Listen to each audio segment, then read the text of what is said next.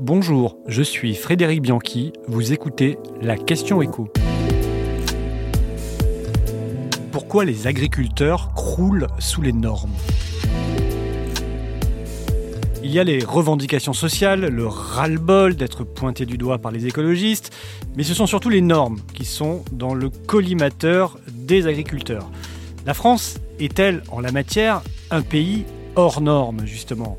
Alors peut-être pas si on en juge que ce mouvement de colère des agriculteurs a pris de l'ampleur et prend de l'ampleur dans toute l'Europe, mais il semble que la France soit très studieuse, pour ne pas dire très entreprenante, en matière de normes. Les agriculteurs français passent en effet un temps fou dans la paperasse. Une enquête d'un think tank, l'IREF, révélait il y a quelques années qu'en moyenne, un agriculteur passait 9 heures par semaine à remplir des formulaires. Oui, 9 heures, soit une journée complète de boulot. Et pour 12% d'entre eux, c'est même 15 heures par semaine. Et ça devient kafkaïen entre les directives, les lois, les règles, les décrets qui se contredisent parfois entre eux. On va citer quelques exemples comme les champs agricoles qui sont parfois couverts par plus de 10 zonages différents. Zonage protection des tourbières, zonage Natura 2000, zonage directive oiseaux, vulnérabilité aux nitrates, captage des eaux, interdiction de culture tout simplement. Pour la plupart, il faut envoyer des photos géolocalisées à l'administration ou bien même des satellites passent au-dessus des exploitations pour contrôler que ces champs correspondent bien aux directives de la PAC. Un autre exemple, les haies. Le pays a pour objectif de planter 50 000 km de haies d'ici 2030 pour réduire le vent, l'érosion, les excès de pluie, c'est très bien, sauf qu'une haie eh est soumise à 14 réglementations différentes. Code de l'urbanisme, du patrimoine, de l'environnement, de la ruralité, de la pêche, etc.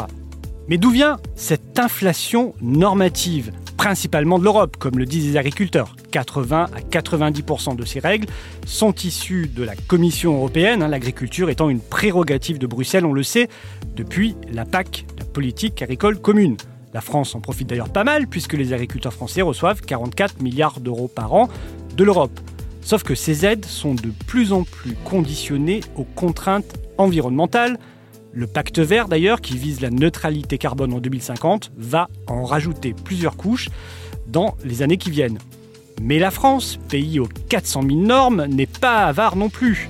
En plus de transposer les normes européennes, notre pays a tendance à les généraliser, à les durcir, que ce soit sur l'alimentation animale, les OGM, les intrants dans de nombreuses cultures, les délais de construction. Chaque ministère y va de son lot de nouvelles règles.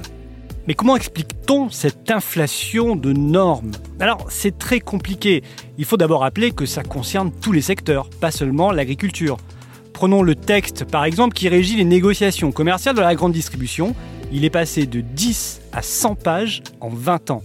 Mais c'est vrai qu'avec l'agriculture, ça prend des proportions délirantes. On pointe souvent le rôle des méchants lobbies agricoles qui œuvrent dans l'ombre à Bruxelles, mais on se demande vraiment ce qu'ils font tant le nombre de contraintes a explosé ces dernières années. Il faut rappeler tout de même que derrière chaque norme, il y a souvent une bonne idée, une intention louable comme la préservation de l'environnement, la sécurité alimentaire, la baisse des émissions de CO2. Mais des bonnes idées, tout le monde en a. Chaque strate administrative veut avoir son mot à dire et à l'arrivée, on se retrouve avec une quantité d'obligations absolument impossible à traiter pour de petits exploitants. Car si un grand industriel peut tant bien que mal avoir les équipes pour traiter ces normes environnementales, un agriculteur, lui, se retrouve seul à gérer ces situations.